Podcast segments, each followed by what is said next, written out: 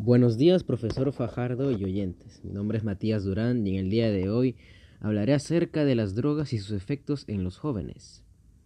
Para introducirlos al tema, primero voy a darles como una pequeña introducción, valga la redundancia, que vendría siendo que primero veremos qué es el significado de drogadicción, luego cuáles son las causas de que una persona sea adicta a las drogas y por último sus principales consecuencias de las mismas.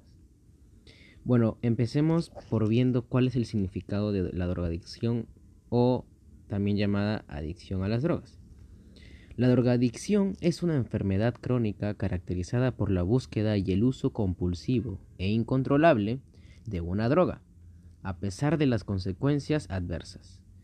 Para la mayoría de las personas, la decisión inicial de usar drogas es voluntaria, pero el uso repetido de las drogas puede llevar a cambios en el cerebro que desafían el autocontrol de una persona adicta e interfiere con su habilidad de resistir los deseos intensos de usar drogas.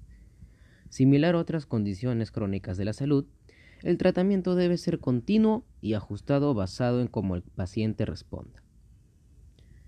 Ahora veamos cuáles son las principales causas de una persona adicta. La causa exacta del consumo de drogas se desconoce. Pueden afectar debido a los genes de una persona, la acción de las drogas o simplemente la presión de compañeros, el sufrimiento emocional, que también es un factor muy importante, la ansiedad, la depresión y el estrés. Pueden ser todos factores intervinientes.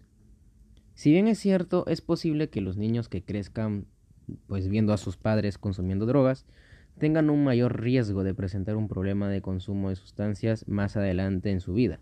Por tanto, dan las razones ambientales como genéticas. También quisiera plantear una pregunta que a lo mejor muchos de ustedes se podrán hacer, que es ¿por qué algunas personas son adictas y otras simplemente no?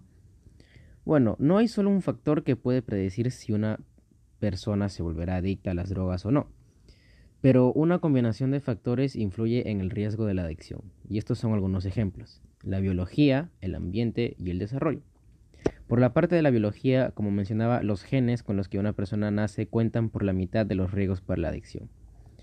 Eh, de forma del ambiente, factores como la presión social, el abuso físico y sexual, exposición temprana a las drogas, estrés y orientación parental pueden afectar mucho la probabilidad de que una persona use drogas y que se lleve a la adicción. Por último, el desarrollo. Factores genéticos y ambientales interactúan con etapas críticas del desarrollo de una persona en su vida que afectan el riesgo de adicción. Para terminar con el tema, veamos cuáles son las consecuencias de que una persona sea adicta a estas drogas. El uso de drogas a largo plazo también causa cambios en otros sistemas químicos y circuitos del cerebro.